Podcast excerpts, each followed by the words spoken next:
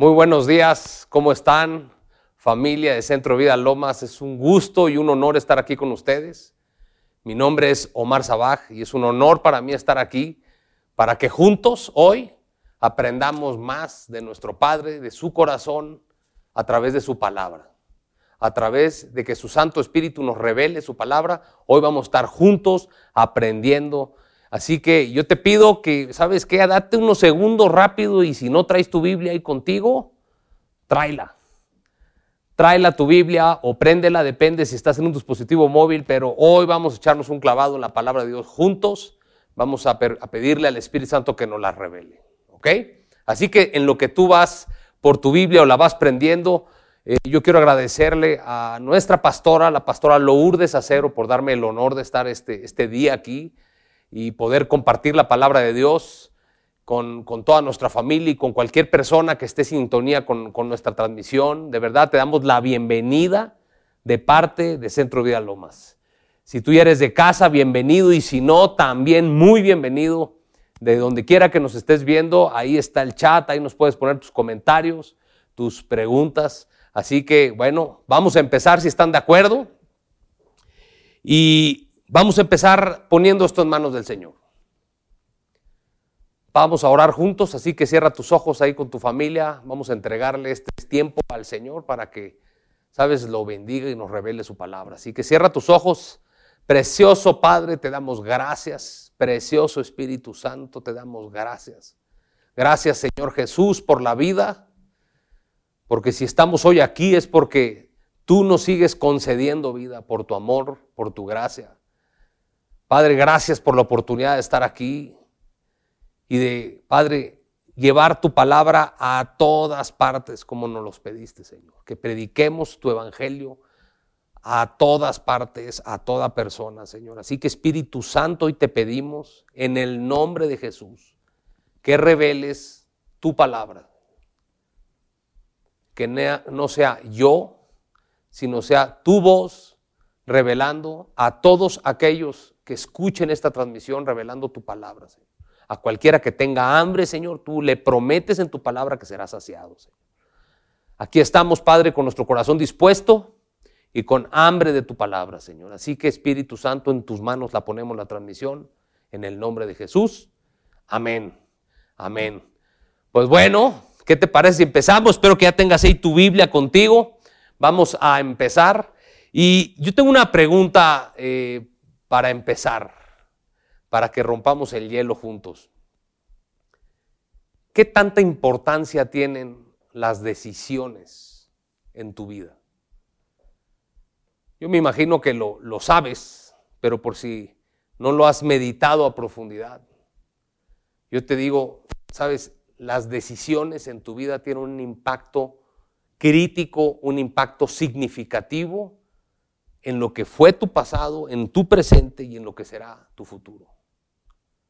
El libre albedrío es un regalo que Dios nos dio. La voluntad es un regalo que Dios le dio al hombre, al ser humano, al hombre y la mujer. Que no se lo dio a nadie más. ¿Por qué? Porque el hombre y la mujer es en los que el Padre en la creación, y lo puedes leer en el libro de Génesis, decían, queremos, vamos a hacer al hombre y a la mujer a nuestra imagen y semejanza. Y sabes una cosa, Dios tiene voluntad. Dios tiene voluntad y la ejerce. De hecho, su voluntad está expresada en la Biblia. La Biblia es la, la, palabra escrita, la voluntad escrita de Dios. Y a ti y a mí nos hizo con voluntad, con capacidad de tomar decisiones.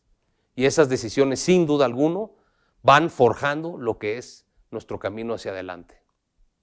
Fíjate, muy interesante que estuve viendo esta semana, hay un estudio que hace una compañía muy reconocida, una compañía china de celulares, que seguramente eh, sabrás de cuál estoy hablando, una, compañía muy grande de, teléfonos inteligentes, hizo un estudio porque estaban ellos queriendo averiguar más acerca de este término de inteligencia artificial. Hicieron un estudio en Europa con más de 10 mil personas, porque ellos querían saber cuántas decisiones toma un ser humano al día. Obviamente ellos lo querían hacer para ver cuántas de esas decisiones un teléfono las puede hacer por ti, con lo que se conoce, como decía anteriormente, inteligencia artificial. ¿Y qué crees que arroja este estudio? ¿Cuántas decisiones crees que tú y yo tomamos al día.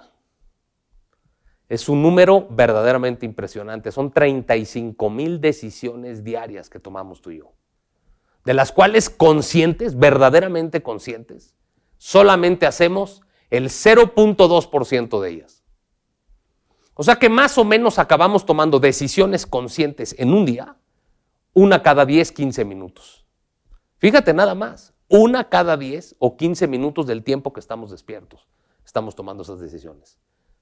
Entonces, si las decisiones impactan nuestra vida con tal cantidad de decisiones diarias que tomamos, es una verdadera complejidad el tomar buenas decisiones que nos lleve a rumbos que son los que Dios quiere para ti y para mí.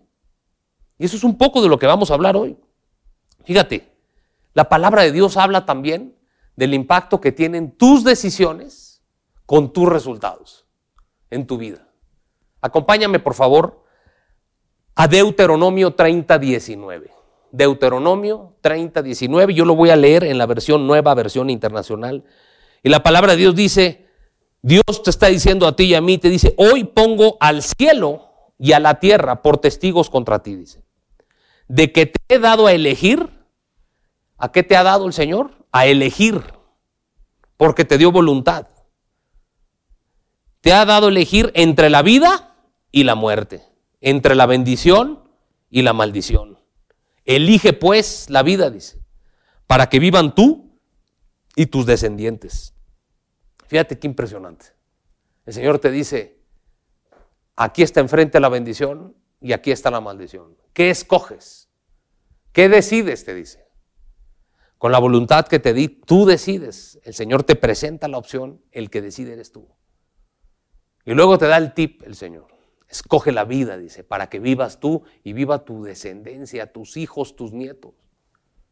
¿Te das cuenta el impacto de tus decisiones? No solamente en ti, sino en tu linaje.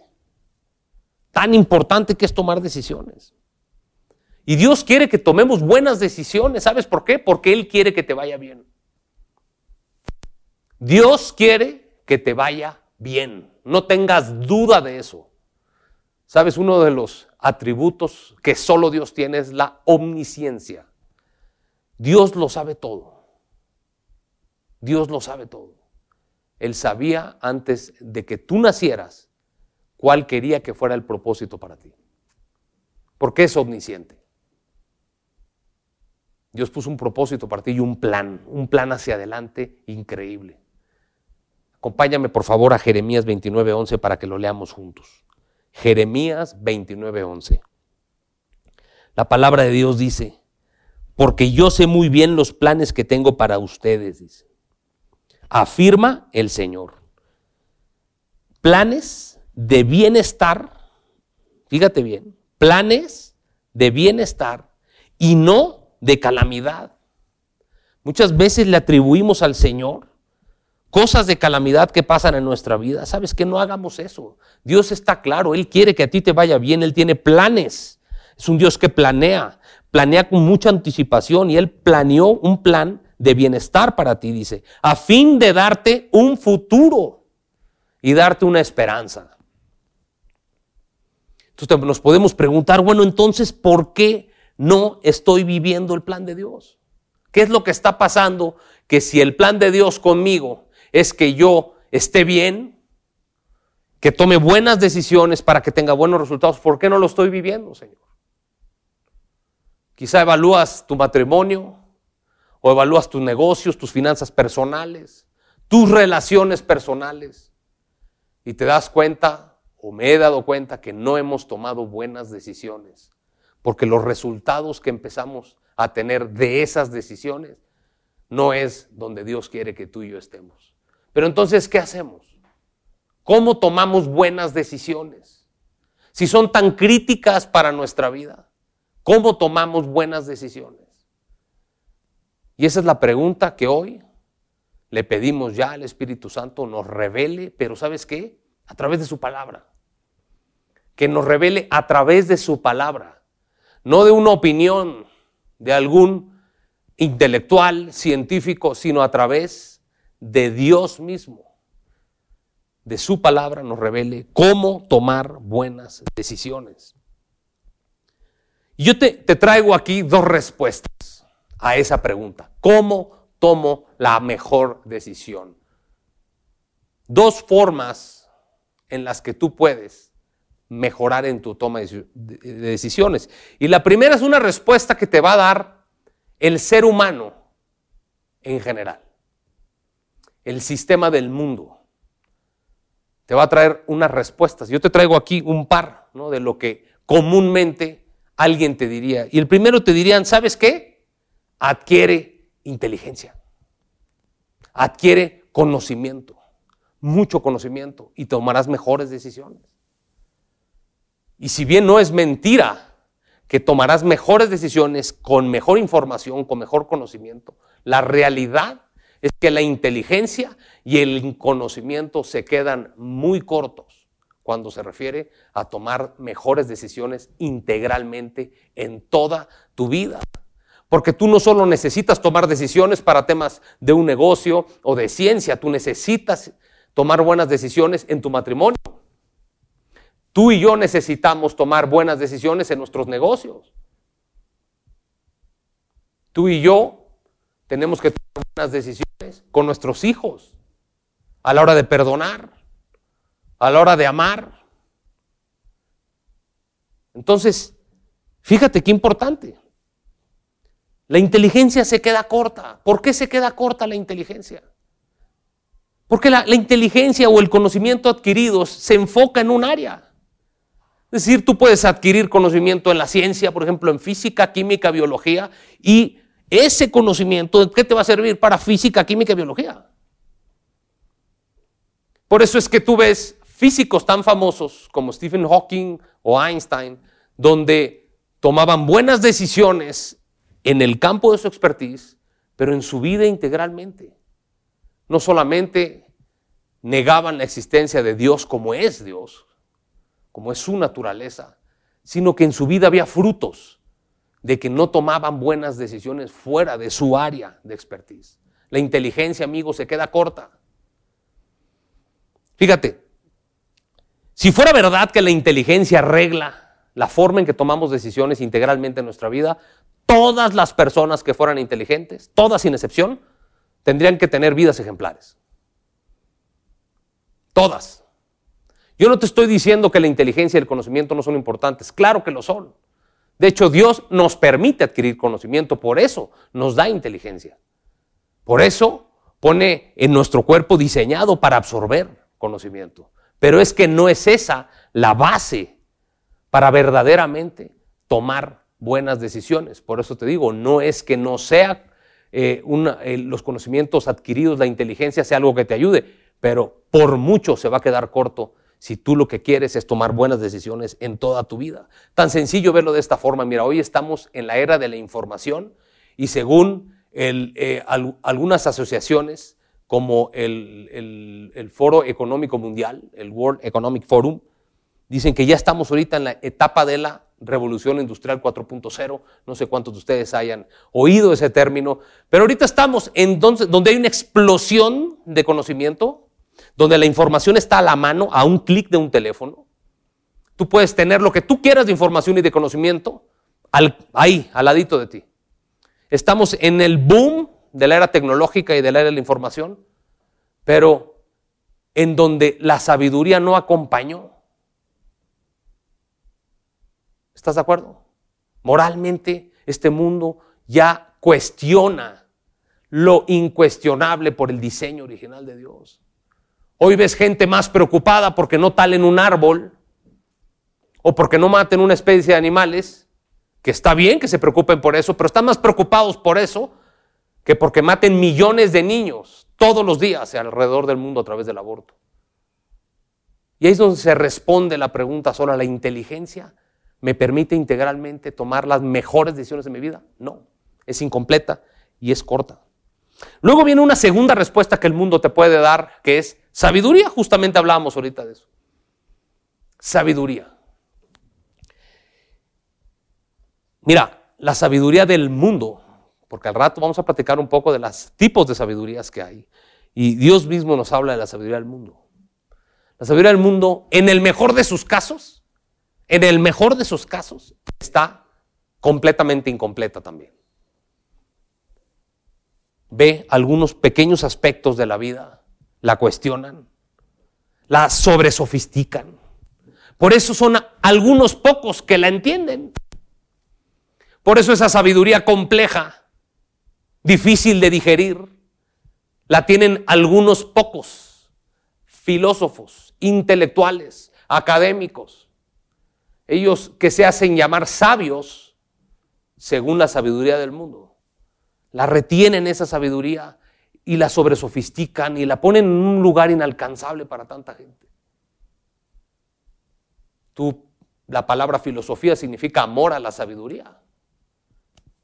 Pero en la mayoría de sus casos, no digo en todos, pero en la mayoría de sus casos, ¿sabes qué? Las filosofías sofisticadas de este mundo niegan la existencia de Dios también. La mayoría de los grandes filósofos que han existido, y si empezamos por los que les llaman los padres de esa sabiduría, Aristóteles, Platón, Sócrates, todos ellos, mira, hablaban de todo, investigaban todo, pero te digo una cosa, no llegaban a una conclusión.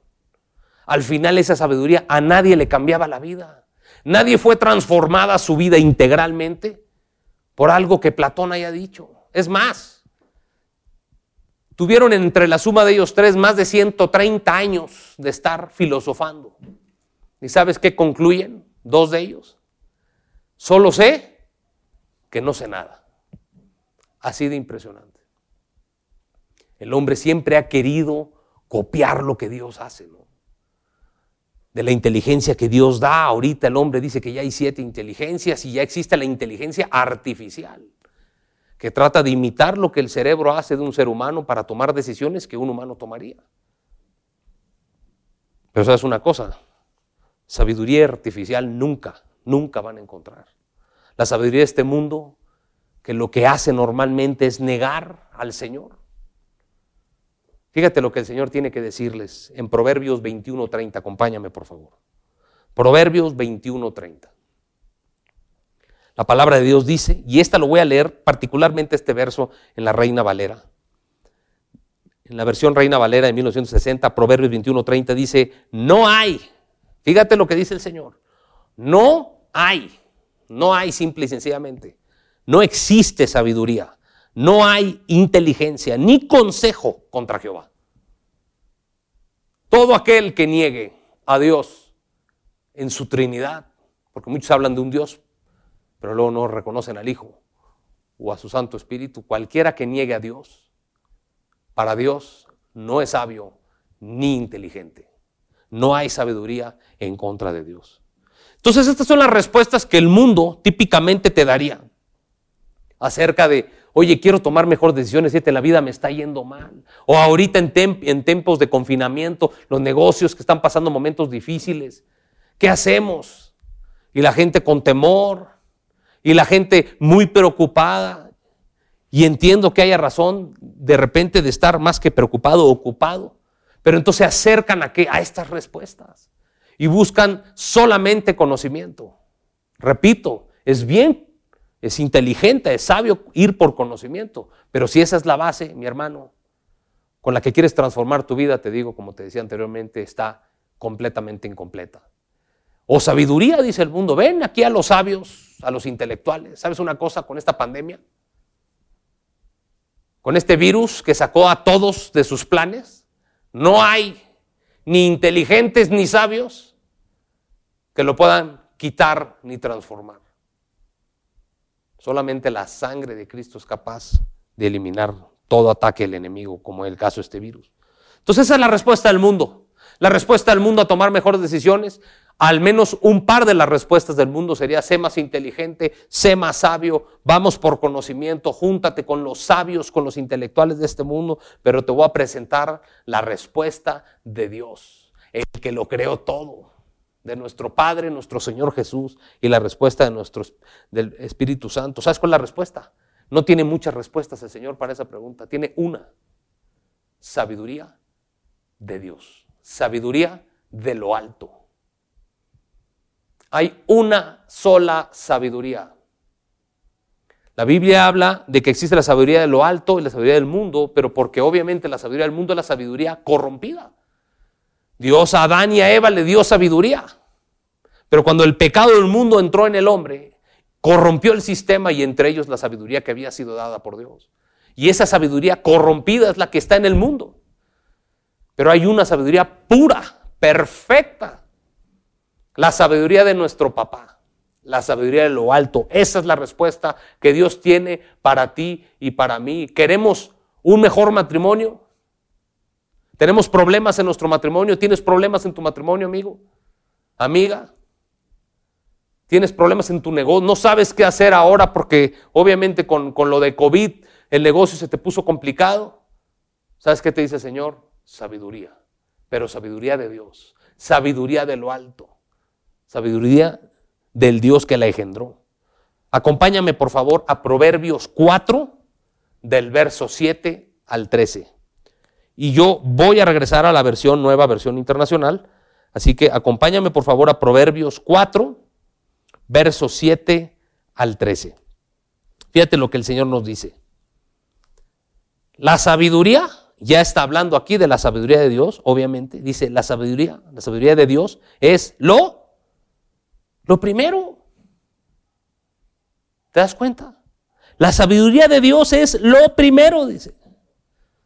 Adquiere sabiduría, dice el Señor, y lo pone con signos de exclamación, o sea, nos los está gritando el Espíritu Santo. Adquiere sabiduría, por sobre todas las cosas adquiere discernimiento, dice. Y estima la sabiduría y ella de vuelta la sabiduría si la estimas, si la aprecias, si tú la honras a la sabiduría de Dios y la buscas, ella misma te va a exaltar. Si tú la abrazas, ella misma te va a honrar. Dice, te pondrá en la cabeza una hermosa diadema, dice. Te obsequiará una bella corona. ¿Qué significa eso? No solamente es gracia de Dios para ti, sino gobierno. Te pondrá en lugares altos. Luego en el verso 10 dice, escucha, hijo mío, acoge mis palabras y los años de tu vida aumentarán. Aquí empiezas a ver los frutos de esta sabiduría, cómo a través de esta sabiduría empiezas a ver tangiblemente bendición en tu vida, dice. Porque dice que te dará gobierno, te dará diadema, pero también a tus días de vida aumentarán, dice en el verso 10. Luego en el 11 dice, yo te guío por el camino de la sabiduría, te dirijo por sendas de rectitud. Es decir, que el Espíritu Santo siempre, siempre que te guía, te va a guiar por caminos de sabiduría. Cuando camines, fíjate muy bien este verso, por favor. Verso 12, cuando camines no encontrarás obstáculos. Cuando corras, no tropezarás. Aférrate a la instrucción, no la dejes escapar. Cuídala bien, te dice el Señor, que ella es tu vida. Qué tremenda palabra. Aquí el Señor nos está diciendo, ¿sabes qué? ¿Estás preocupado? ¿Tienes emproblemado temas con tus hijos, con tu matrimonio, tu vida personal, tu cuerpo, tu misma salud está mal? ¿Por qué? Por falta de sabiduría, pero de sabiduría de Dios porque para tu cuerpo te pidieron unas cosas o quisiste hacer algunas otras, no te cuidaste o te cuidaste de más y ahora tu salud está sufriendo. ¿Sabes qué te dice el Señor? No te preocupes, para todo tengo sabiduría, sabiduría de lo alto, para que tomes las mejores decisiones. Esta respuesta de Dios que es su sabiduría, Dios te la puede dar, ¿sabes por qué? Porque es parte de su naturaleza. La sabiduría en Dios es parte de su DNA. No es que agarra a Dios de un lugar sabiduría y te la trae. En Él está la sabiduría. Es parte de su naturaleza. Es el vehículo que Dios usa para siempre, siempre, siempre elegir de forma perfecta y sin equivocación todo, absolutamente todo lo que hace. Dios, hermano, nunca se ha equivocado. Dios nunca le ha tronado un negocio. ¿Sabías eso? Dios no se equivocó contigo y conmigo. Dios te ama. Él te hizo con toda su sabiduría, te escogió a ti, al que me estás viendo. Y si bien Él no trae la calamidad a tu vida, como lo leímos al principio en Jeremías 29, 11, Él no trae calamidad a tu vida, Él sí tiene la sabiduría para sacarte y sabes qué, más fortalecido, más grande y más sabio de donde quiera que estés hoy, en cualquier área. Cosa que ningún científico o sabio de este mundo te va a poder ofrecer. ¿Y sabes todavía qué mejor aún? Que Dios pone su sabiduría por escrito y tiene vigencia eterna. Esto no es como el mundo. El mundo se mueve por modas. Hoy lo que parece bueno, mañana es malo. Hoy lo que parece sabio, mañana va a ser necio para el ser humano. Pero Dios no. La sabiduría de Dios no cambia. Es el estándar de oro perfecto en todo. Y su sabiduría es parte de lo que te permite a ti. No es parte, es completamente todo lo que te permite a ti a tomar las mejores decisiones en toda tu vida es parte de él, es parte de su DNA. Acompáñame a Proverbios 2.6, por favor. Acompáñame a Proverbios 2.6, en nueva versión internacional, dice, porque el Señor da la sabiduría. Porque el Señor da la sabiduría. ¿Quién es la fuente de sabiduría? Tu Señor, mi Señor, nuestro Señor Jesucristo. Da la sabiduría, dice, conocimiento y ciencia brotan de sus labios. ¿Sabes que el Señor está diciendo aquí que de su boca brota? Y yo te pregunto, Jesús en Juan 1 dice que Jesús es el verbo de Dios. ¿Sabes? La palabra de Dios nos enseña que Dios honró tanto, tanto sus propias palabras, que a sus palabras las llamó su Hijo. Todo lo que salía de la boca de Dios, Dios la llamó su Hijo. Y esas palabras se encarnaron un día en la tierra. Y es nuestro Señor Jesucristo. Y fíjate lo que dice Proverbios 2.6. Porque el Señor da la sabiduría y el conocimiento y ciencia brotan de dónde? De sus labios. Dios da la sabiduría a, partir de quién? De sus palabras, de su Hijo mismo, de nuestro Señor Jesús. ¿Sabes que esta sabiduría es verdadera sabiduría? Y la única verdadera, ¿por qué? Porque antecede todo. Esta sabiduría no la inventó nadie, no se le ocurrió a alguien y escribió un libro y adoctrinó a cierta gente. No, esto existía antes de que todo existiera. Acompáñame ahora a Proverbios 8, 22 y 23, por favor. Proverbios 8, 22 y 23. Fíjate lo que dice la palabra de Dios. Dice, aquí está hablando la sabiduría misma. Es la sabiduría la que está hablando. Dice, el Señor me dio la vida, dice la sabiduría como primicia de sus obras. Dios, cuando antes de crearlo todo, como primicia tuvo sabiduría, dice. La engendró antes, dice. Mucho antes de sus obras de antaño. Fui establecida desde cuándo? Desde la eternidad. Desde que antes que existiera el mundo. Esta, la sabiduría no empezó un día. La, la sabiduría es eterna porque es de Dios y Dios es eterno. Nadie se va a apropiar ni tiene autoría de la sabiduría divina de Dios. El autor de la sabiduría divina de Dios es nuestro Padre, su Hijo, nuestro Señor Jesús y su Santo Espíritu. ¿Sabes otra cosa maravillosa de la sabiduría de Dios? Que es gratis. La sabiduría del mundo es cara, ¿sabías? Es que ir a universidades, pagar estudios, investigaciones, es cara. No es accesible, la del Señor es gratis. Y sabes qué? Es fácil de digerir, fácil de entender. Los sabios de este mundo todo lo hacen sofisticado para que no entiendan más que ellos. Pero el Señor no, todo lo hace masticadito para que para ti y para mí la sabiduría, si la buscamos, sea fácil de digerir. Acompáñame a Proverbios 14, 6, por favor. Proverbios 14, 6. Fíjate lo que dice la palabra de Dios. El insolente dice, busca sabiduría o sea, el necio. El necio la busca, pero ¿qué pasa? No la encuentra, no la ve. Pero para el entendido o el sabio, dice, el conocimiento o la sabiduría le es cosa fácil. Para el que busca sabiduría, Dios se encarga, ¿sabes qué? De que sea digerible, de que sea rápido de digerir.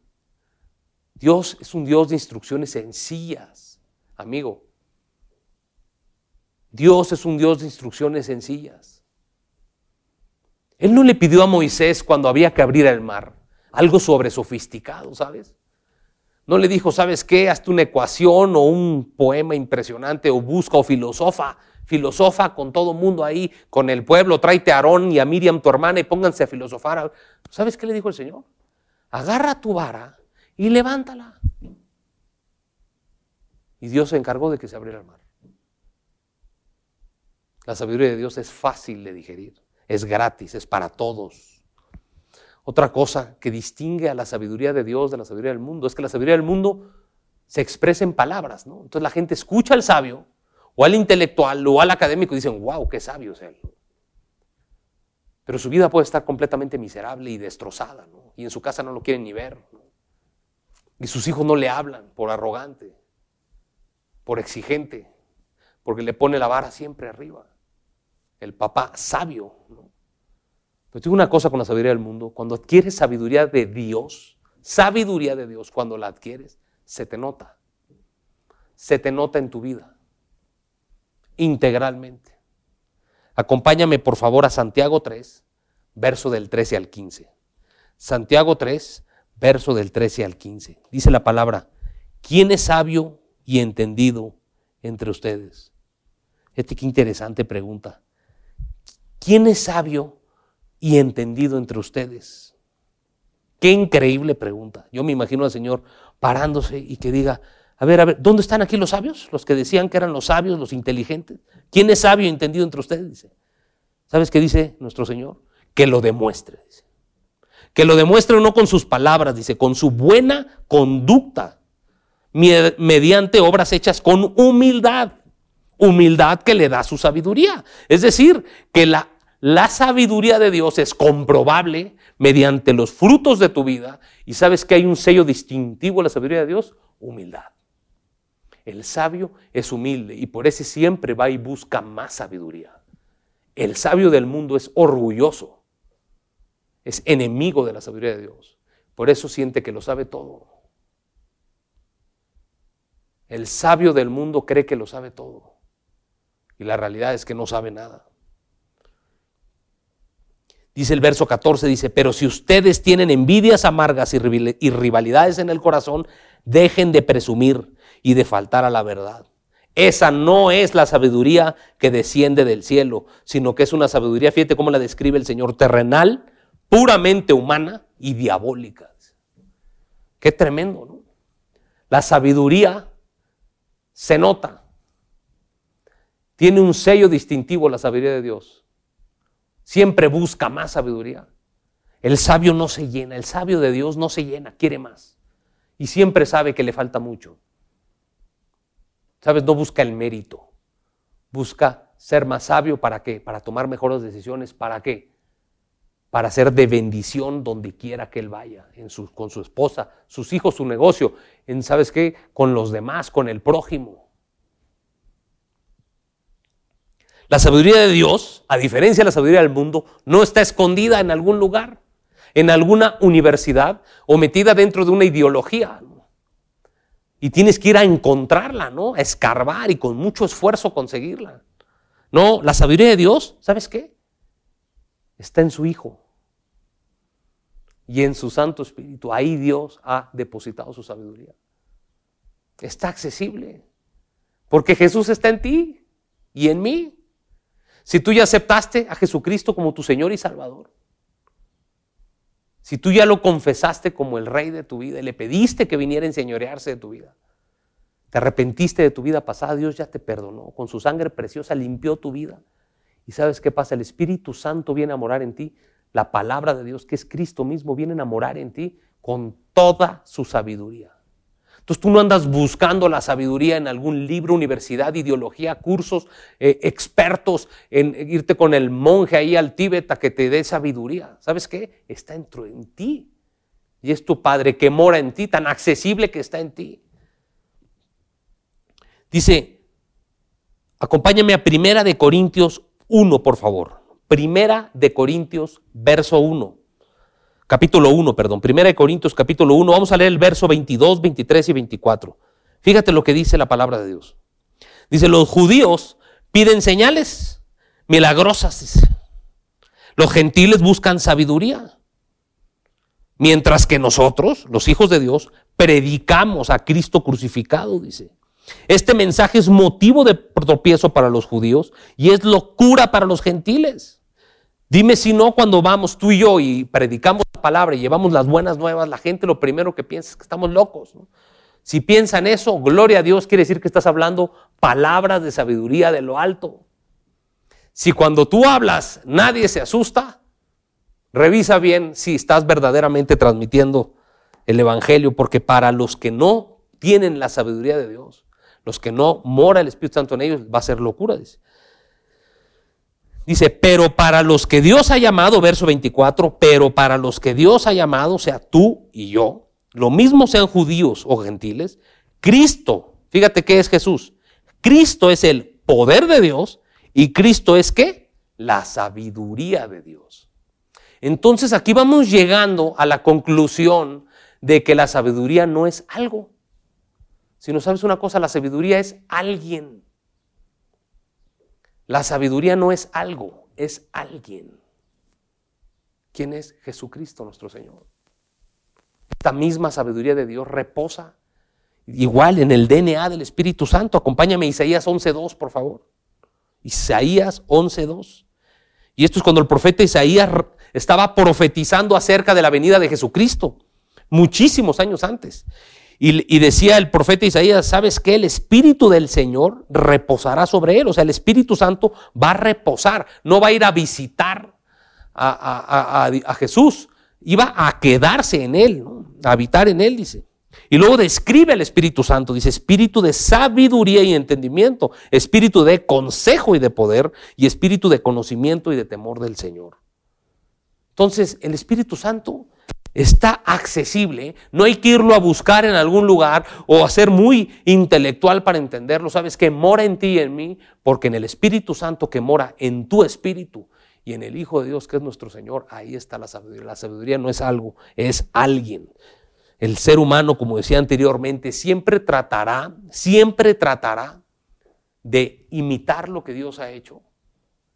Tú lo ves cuando clonan ¿no? animales, etcétera la inteligencia artificial, que no tiene nada de malo, pero nunca llegará a la inteligencia pura y perfecta que Dios puso en Adán en aquellos días y que Dios tiene para ti y para mí.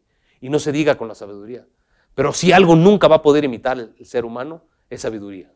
Sabiduría artificial no existe, ni existirá nunca más. Porque como te dije, la sabiduría no es algo, es alguien, y es nuestro Señor Jesús. Mira, la sabiduría de Dios es un regalo altísimo. Es un regalo de altísimo valor, súper preciado y tú y yo lo tenemos que honrar. Tú y yo tenemos que apreciar ese regalo que Dios tiene por gracia. Dios no te da la sabiduría a ti y a mí porque hicimos muy buenas cosas o porque nos portemos muy bien. Sabes que al aceptar a nuestro Señor Jesús, como el Señor de nuestra vida, al pedirle perdón por todo nuestro pecado anterior y el Señor lavado la sangre, la justicia de Dios cae sobre ti y con ello la sabiduría de Dios si tú y yo la pedimos. Si no, no, hay que pedirla. Es un regalo que muchas veces no abrimos. O porque no sabemos. Imagínate que te traen un regalo y el Señor te dice, esta es la sabiduría misma mía. Hijo, aquí está la forma en que yo tomo mis decisiones perfectas. Como nunca me he equivocado ni me equivocaré. Aquí está el regalo. ¿Sabes por qué no lo abrimos ese regalo muchas veces? Uno, porque ni sabemos. Para algunos probablemente es la primera vez que escuchas de sabiduría de Dios, de lo alto. Gloria a Dios. Porque a partir de aquí en adelante, si tú lo decides, tu vida va a cambiar para siempre. Va a ser transformada por una sabiduría verdadera. Es un regalo valioso que algunos otros, aunque saben que existe, no lo abren el regalo. ¿Por qué? Por indignidad, por falta de identidad, de ser hijos de Dios. Te sientes, recibiste a Jesús como tu Señor y Salvador, pero no te has permitido que el amor de Dios, ¿sabes qué? Transforme tu alma. De forma de que tú te sepas con toda certeza un hijo amado de Dios, no un pecador perdonado, sino un hijo lavado con la sangre de Cristo que se merece todo lo que Jesús se merecía, ahora te lo va a dar Dios a ti por gracia. Cuando tú te sientes un hijo amado y conoces la gracia de Dios, sabes que ese regalo ni la envoltura abres, lo abres rápido y lo recibes la sabiduría de Dios. Es tan importante que sepamos de la sabiduría de Dios y que vayamos por ese regalo. Acompáñame por favor a Proverbios 3, 13. Libro de Proverbios 3, verso 13 al 17, vamos a leerlos. Proverbios 3, versos 13 al 17, y dice la palabra de Dios en el 13, bienaventurado, que significa mil veces bendecido, el hombre que haya la sabiduría y que obtiene la inteligencia, dice.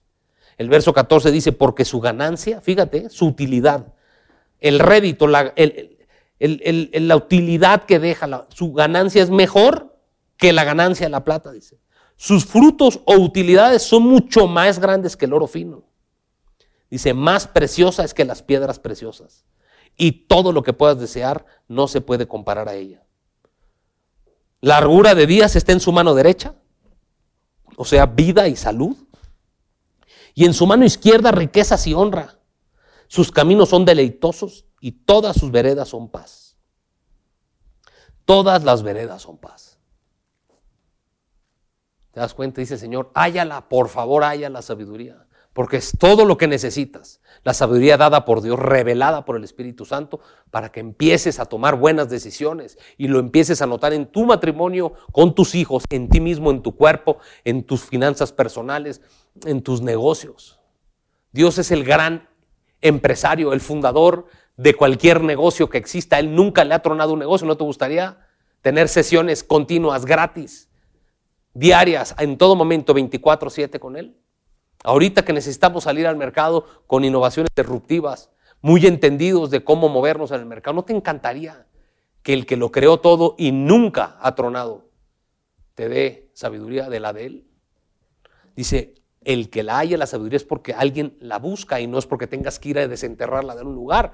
Buscar simple y sencillamente se refiere a alguien está consciente que la quiere y va por ella y se la pide al Padre. Porque hay que pedir la sabiduría. La sabiduría dice la palabra de Dios, acompáñame a Santiago 1.5, la palabra de Dios dice en Santiago 1.5 que hay que ir a pedírsela a la fuente original, al Señor. Dice Santiago 1.5, dice, si a alguno de ustedes les falta sabiduría, pídasela a Dios y Él se las dará. Así de sencillo. ¿Te falta sabiduría? Evaluando tu matrimonio, evaluando tus hijos, tu cuerpo, tus negocios. ¿Te falta sabiduría? No te preocupes. Dice, pídesela a Dios y Él te la dará. Pues Dios da a todos generosamente y sin menospreciar a nadie. Esa es una promesa para ti y para mí. Si tú vas por tu sabiduría, Dios te la va a dar, no te va a reprochar nada, no te preocupes. No es como tú y yo, el Señor. Tú y yo, ¿sabes qué hacemos muchas veces? Cuando alguien nos rechazó y nos rechazó y nos rechazó y luego viene y nos pide ayuda, ¿qué le decimos tú y yo? Ahora sí, ¿verdad? Ahora sí quieres venir aquí por ayuda, pero ¿qué tal cuando yo te pedí? Eso se llama reprochar. Gracias a Dios tenemos un Dios santo y perfecto. Dice la palabra que Él no es hombre para arrepentirse. Cuando vayas a pedirle sabiduría a Él, Él es el primero que la quiere dar. Porque Él necesita que su pueblo sea sabio para que camine de victoria en victoria. ¿Por qué? Porque es la forma en que la gloria de Dios se muestra al mundo. Un hombre de Dios que es sabio en sus finanzas y que genera provisión y prosperidad a largo plazo, ¿a poco la gente no quiere ser como él? Cuando se acerquen a él, ¿qué le van a preguntar? Oye, ¿cómo le hiciste? La sabiduría de Dios va a contestar. El sabio va a contestar eso. El sabio del mundo va a decir, bueno, mucho esfuerzo, mucho trabajo, mucho el sudor de mi frente, siempre ganándote méritos para ti, queriendo los aplausos, el, ¿sabes? las luces hacia nosotros. ¿no? Pero el Señor no. Necesita que tú y yo seamos sabios porque todos somos victoriosos. Si eres victorioso en el deporte, todas las cámaras están contigo y como muchos deportistas lo han hecho.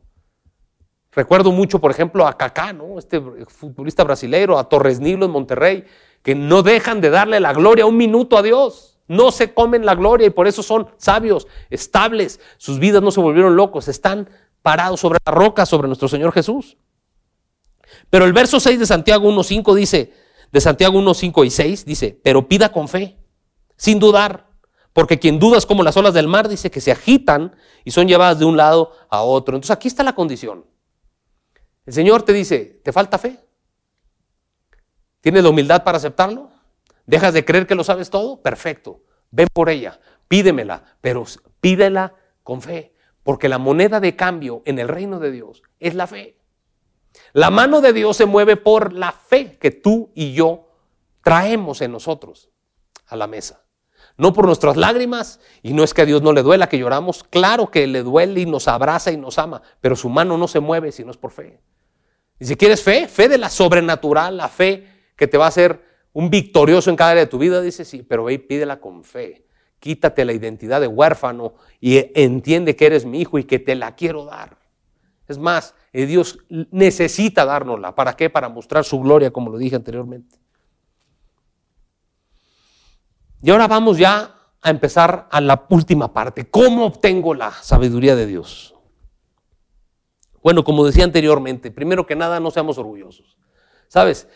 El sello distintivo de la sabiduría de Dios es, es la humildad. Alguien que es sabio por Dios, en su proceder es alguien que camina con humildad. Y humildad me refiero del corazón, humildad económica, humildad de corazón. Gente que se sabe de dónde el Señor lo sacó, pero sobre todo a dónde los lleva y que sobre todo bajo qué poder ellos se mueven, no el de ellos, sino el del Espíritu Santo. Entonces, primero que nada, no seamos orgullosos ni sabios en nuestra propia opinión. Acompáñame a Proverbios 1.7, por favor. Fíjate lo que dice. Proverbios 1.7. ¿Qué dice Proverbios 1.7? Dice, el principio de la sabiduría es el temor de Jehová los insensatos, o sea, los necios, desprecian la sabiduría, o sea, no le ponen valor, la desprecian, la sabiduría y la enseñanza. Entonces, ¿quieres empezar a ser sabio? Si tú no conoces al Señor, si es la primera vez que ves una plática como esta, amigo, sabes que al final se va a hacer una oración para que aceptes a Cristo como Señor y Salvador. Y en ti van a ser lo que se llama el temor de Dios. No temor a Dios, sino el temor de Dios, que es esas ganas de obedecerlo, esas ganas de no fallarle. Eso es el temor de Dios. Esas ganas de obedecerlo, de no fallarle. Es una reverencia, es un temor reverente a Dios. Similar a lo que a veces tenemos de chicos con nuestros papás, que no queremos fallarles, que no queremos obedecerles. Ese es un temor reverente, el temor de Dios. Y dice la palabra de Dios que el principio de la sabiduría es el temor de Dios. Y fíjate que yo me di a la tarea un poquito de, esa palabra principio, meterme al original este, hebreo en el que se hizo. Y y el principio se refiere a la primicia, a los primeros frutos. O sea que el sabio, si fuera un árbol de manzana, su primer manzanita que le saldría sería el temor de Jehová. Nada empieza en su sabiduría hasta que no empieza a querer disponer su corazón a obedecer y a seguir a Jesucristo como Señor Salvador. Entonces todo empieza en Jesús, en temor de Dios, en ganas de obedecerlo al Señor. Segundo punto, van a ser siete puntos, vamos a ir rápido. Vive una relación con Jesús. Vive una, no una religión, no vivas una religión, vive una relación de intimidad con tu papá con nuestro Señor Jesucristo. Intima con Él. ¿Sabes qué? ¿Cómo le haces con un mejor amigo? Con tu esposa, si estás casado. ¿Cómo pasaron de no conocerse a ser esposos? Pasó tiempo y el tiempo hizo que nos conociéramos más y entonces empezamos a tener más intimidad, más intimidad, más intimidad. Entonces hay una relación directa entre el tiempo y la disposición de nuestro corazón con el nivel de intimidad que tenemos con una persona. ¿Sabes qué necesitamos para tener una relación con Jesús? Disposición de nuestro tiempo y de nuestro corazón para conocerlo y para obedecerlo. Acompáñame rápido a 1 Corintios 2 del 7 al 10 y vamos a ver rápido cómo en esta relación, no en una religión, sino en esta relación con Dios, la sabiduría te es revelada. No tienes que irla a descubrir, como decía anteriormente, a algún lugar, no tienes que ir a una universidad, no, en tu relación con el Señor, Él te la revela, es por revelación. Acompáñame a 1 Corintios 2, del verso 7 al 10, por favor. Y la palabra de Dios dice, mas hablamos sabiduría de Dios en misterio, sabiduría oculta, dice, ¿ya oíste? Oculta, dice, la cual Dios predestinó desde antes de los siglos para nuestra gloria, dice. La que nunca ninguno de los príncipes de este siglo conoció, porque si la hubieran conocido, nunca habrían crucificado al Señor de gloria dice, si los gobernantes tuvieran sabiduría como dicen, nunca hubieran crucificado al Señor. Dice, antes bien, como está escrito, cosas que ojo no vio, ni oído oyó, ni han subido a un corazón de hombre son las que Dios tiene preparado para los que le aman. ¿Sabes a qué se refiere con eso? A la sabiduría para ti y para mí. Cosas sabias que no has visto tus ojos, que no has escuchado tu corazón y no han subido a tu corazón son las que Dios tiene para ti. Y en el verso 10 termina diciendo, pero Dios nos la reveló a nosotros. No dice que, ¿sabes qué? La tuvimos que ir a, desenterrar, a estudiar. No dice, nos la reveló a nosotros por el Espíritu, porque el Espíritu todo lo escudriña aún lo profundo de Dios. Entonces el primer punto es no seamos orgullosos y el temor de Dios es el inicio de la sabiduría. El segundo punto es métete en relación con Dios y sabes qué, pídele que te la revele. Lo tercero, de lo que se trata en la relación, ya que estás en intimidad con el Señor, con su palabra, en oración, en ayuno. ¿Sabes qué? Cuando estás, tú a Dios le hablas orando y Él te contesta a través de su palabra, la mayoría de las veces te contesta de muchas otras formas del Señor tiene la soberanía y el poder para hacerlo, ven con sueños o etcétera. Pero la mayoría de las veces te va a contestar a través, en esa comunión con Él, a través de su palabra, de una prédica, de escuchar una adoración, de alabarlo. Y en eso de lo que se trata es que tu mente se vaya renovando. Entonces, cuando tú llegas a Cristo y llegamos con la mente, con la sabiduría de antaño, la sabiduría corrompida, de lo que se trata es que si eso fuera un software, desinstalar ese software y que el software del Señor, ¿sabes qué? Haga un download, dicen ¿no? en tu mente y se instale en ti la mente de Jesús. La sabiduría de Dios al final lo que hace es instalar la mente de Cristo en tu mente. La mente la tienes en el alma, no en el cerebro. En el centro de tu ser está tu mente. Ahí es donde está el repositorio de todos tus pensamientos. Lo que hace el Señor es desinstala lo que tenías e instala la mente de Cristo en tu alma. Entonces tú empiezas a pensar y a decidir como Dios lo haría y esa es la sabiduría de Dios. Acompáñame a Primera de Corintios 2.16. Primera de Corintios 2.16. Dice, ¿quién ha conocido la mente del Señor para que pueda instruirlo? Nosotros, por nuestra parte, hablando de los hijos de Dios, fíjate qué dice ahí, tenemos la mente de Cristo no parecida, no, su mente, la mente de Cristo, la instalamos. ¿Cómo la instalamos? Por la revelación del Espíritu Santo y una continua comunión con el Señor, no con una religión. Otro consejo que te tengo es que mientras se vaya instalando la mente de Cristo en ti, el Señor te va a ir mostrando cuál es la voluntad de Él para tu vida y por fin la vas a conocer. Por fin vas a poder conocer ese plan que hablábamos al principio, ese plan de bienestar. Lo vas a empezar a conocer, tus ojos lo empezarán a ver. La palabra lo promete, fíjate, vamos a Romanos 12.2, fíjate lo que dice ahí.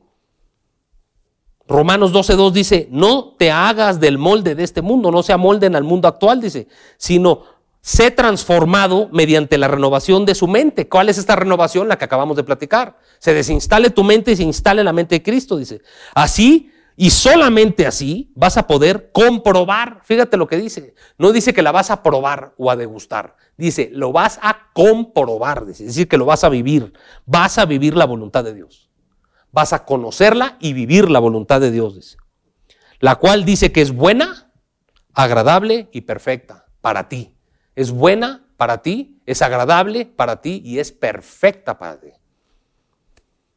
El punto 5 que te diría es, según la palabra de Dios, y eso ya lo puedes leer tú en el libro de Primera de Reyes 3, cuando Salomón le pide sabiduría al Señor. Fíjate, este hombre ya era sabio antes de pedir más sabiduría. Primero porque pidió sabiduría. Si el Señor me hubiera hecho esa pregunta a mí hace unos años, yo seguramente le hubiera dicho, Señor, dame el dinero, el negocio que quería, etcétera, etcétera. Salomón no pidió eso, Salomón pidió sabiduría. Quiere decir que como ya había temor de Dios en él, él ya era un hombre sabio. Al menos había iniciado la sabiduría. Y fíjate qué interesante, Él pide sabiduría para cosas particulares. Y eso demuestra que alguien tiene confianza en el Padre. Si tú vas con el Señor y pides, Señor, cosas grandes, que no es que sean malas, pero demuestran que no le tienes confianza, porque dame sabiduría. La paz del mundo, Señor. No, no, el que quiere algo sabe cómo pedirlo. Dice, Señor, yo quiero sabiduría como Salomón para gobernar este pueblo. Yo estoy chico todavía, no sé ni cómo entrar ni cómo salir. Ayúdame a gobernar. Dame sabiduría para gobernar. Y Dios le plació esa, esa, esa pregunta sabia, esa, esa, perdón, ese requerimiento sabio, que no solo le dio sabiduría para gobernar, sino le dio todo lo que no pidió. Riquezas, la gloria de Dios con él, etcétera, etcétera. Sexto punto, obedece la sabiduría de Dios. Tú puedes iniciar la sabiduría, pero también tenemos la facultad de detener la sabiduría. ¿Sabes cómo la detenemos? Por desobedientes. Fíjate lo que dice Mateo 7, 25 y 26. Acompáñame, Mateo 7, 25 y 26. Dice, por tanto, todo el que me oye estas palabras, lo está hablando Jesús, todo el que me oye estas palabras y las pone en práctica, es decir, las obedece. El que las oye y las obedece, dice, es como un hombre prudente, o sea, sabio, que construyó su casa sobre la roca. La roca es Jesús. Entonces Dios está diciendo, el que escucha la palabra de Dios revelada y la obedece, está construyendo su vida, no solo su casa, su vida completa en Jesús. Jesús nunca se va a mover, nunca se va a caer. Por eso dice el verso 26, cayeron lluvias, ríos, soplaron vientos y azotaron aquella casa. Con todo, la casa no se derrumbó porque estaba cimentada sabiamente en Jesús, en la roca. Y por último, el último punto que te quiero dar es, cuando veas el fruto de tu sabiduría, el Señor nos enseña en su palabra, regresa, reconócelo y dale la gloria a Él. No es sabio comerse la gloria. No estamos diseñados para comernos la gloria que le pertenece a Dios. Y es por eso que mucha gente empieza bien y termina muy mal. Porque una vez que Dios le da sabiduría y los levanta, ¿sabes qué? Vuelve el orgullo, vuelve el software anterior, la sabiduría del mundo y empiezan a darse la gloria y a dar palabras como es que por mí, por mi trabajo y mi esfuerzo. Y sabes una cosa, no es tu esfuerzo solamente ni tu trabajo, eso simplemente es algo que Dios permitió y que tú bien pudiste decidir, pero créeme que si no respiras, ni tu trabajo ni tu esfuerzo tendrías.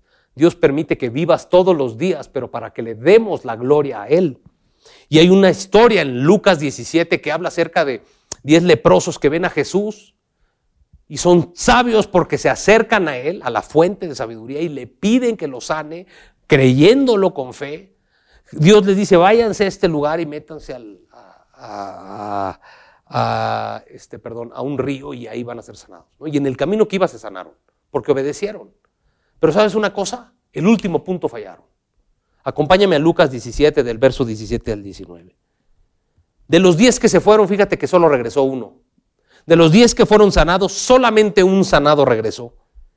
Y Jesús le pregunta, ¿acaso no quedaron limpios los 10? Preguntó Jesús. ¿Dónde están los otros nueve? El verso 18 dice, no hubo ninguno que regresara a dar la gloria a Dios, excepto este extranjero. Y le dice al extranjero que regresó, al sabio que regresó, levántate y vete, le dijo al hombre, tu fe te ha sanado. Yo te pregunto, ¿tú crees que Dios le va a dar otra vez sabiduría a los otros nueve? ¿Ya sanos? ¿Sabes qué fueron a darse la gloria? Nunca se te olvide cuando Dios empiece a darte los frutos, porque lo va a hacer. No tengas la menor duda, Dios va a transformar tu vida completamente por su sabiduría, por su gracia. Nunca te olvides de darle solamente la gloria a Dios, porque esa es una forma en la que evangelizamos. Pues muy bien, con esto llegamos al final. Y con el mensaje final quisiera decirte, ¿sabes una cosa? Es tiempo de pedir sabiduría de Dios. No es tiempo de estar asustados. No es tiempo de estar igual que los demás. Alguien que no tiene a Cristo no se diferencia en nada de un hijo de Dios y está todo asustado. Está preocupado en vez de estar ocupado. ¿Sabes qué? Es tiempo de sabiduría divina. Queremos, todos hemos hecho inversiones, todos hemos abierto negocios, todos hemos tenido la afectación, la lluvia, como decía la palabra en Mateo, ha venido la lluvia, el granizo, los vientos, pero sabes una cosa, si tú y yo estamos cimentados en la roca, sabiduría divina hay por gracia y por regalo para ti y para mí. Pídela. José el soñador en Egipto pidió sabiduría y Dios se la daba. Y sabes una cosa, cuando el faraón lo pone a cargo para salvar de la hambruna a Egipto y al mundo, entre ellos al pueblo de Israel, Dios le da una estrategia que acaba fundando prácticamente lo que diríamos la empresa de bienes raíces más grandes del mundo, porque consiguió que todas las tierras que había en Egipto fueran para el faraón y de ahí rentarlas para a, a los que antes eran los dueños, se las rentaba y de ahí ganaban el 20% de todas las ganancias que esas tierras daban. Es, acabó siendo la empresa de bienes raíces más grande del mundo. Jacob, cuando trabajaba para su suegro Labán, y que su suegro Labán lo transeaba, lo transeaba, lo, diez veces le cambió el sueldo. Pero sabes que un ángel en un sueño le dio sabiduría y le dijo, apuesta por las ovejas moteadas. Es lo mismo que si a un inversor de, viene de, la bolsa de valores le dijeran apuesta por esta acción. Y tú dijeras, no, como las bolsas, las, perdón, las ovejas o los borreguitos o los corderitos moteados, si son menos del 20% de un ganado normal. Yo quiero pedir de salario las que son blancas o las negras. Y dijo el Señor, apuesta por las moteadas. ¿Sabes qué pasó? Empezaron a hacer puras moteadas. Y el hombre se hizo riquísimo. ¿Por qué? Por sabiduría y por obediencia. Porque no vivía una religión, vivía una relación. Pues muy bien amigos, tiempo de sabiduría. Es la era de la sabiduría de Dios para los hijos de Dios. Tenemos que mostrar la gloria de Dios en toda nuestra vida, en todo lo que hacemos, y no es con nuestro mérito ni con nuestra inteligencia, es con la sabiduría y la inteligencia que solo Dios, nuestro Padre, nos puede dar. Así que vamos a orar juntos, si te parece, para que Dios nos dé y nos revele sabiduría a cada uno de nosotros y sobre todo en qué área la necesitamos. Cierra tus ojos, por favor. Señor Jesucristo, te damos gracias, Señor, por tu palabra, por tu revelación. Hoy te pedimos sabiduría como tú nos pides que lo hagamos. A ti y a nadie más te pedimos sabiduría de lo alto, Señor. Espíritu Santo, a cada uno de mis hermanos, a cada uno de los oyentes, revélale en qué área de su vida necesita sabiduría. Y concédesela, Señor. En el nombre de Jesús, Señor, te damos gracias porque manifestaremos tu gloria, tu poder y tu amor al mundo a través de nosotros, por tu hermosa y preciosa sabiduría. En el nombre de Jesús, amén. Pues muy bien amigos, que Dios los bendiga. No te desconectes de Centro Vida Lomas en Facebook, en YouTube. El Señor nos ha dado mucha palabra para, pues, sabes que estos tiempos tú estés cargándote de vida, de vida verdadera y de sabiduría, de sabiduría de Dios. Que Dios te bendiga y que pases un excelente día con tu familia y es momento de ir por esa sabiduría y pedírsela al Dios que la, que la da. Que Dios te bendiga. Nos vemos.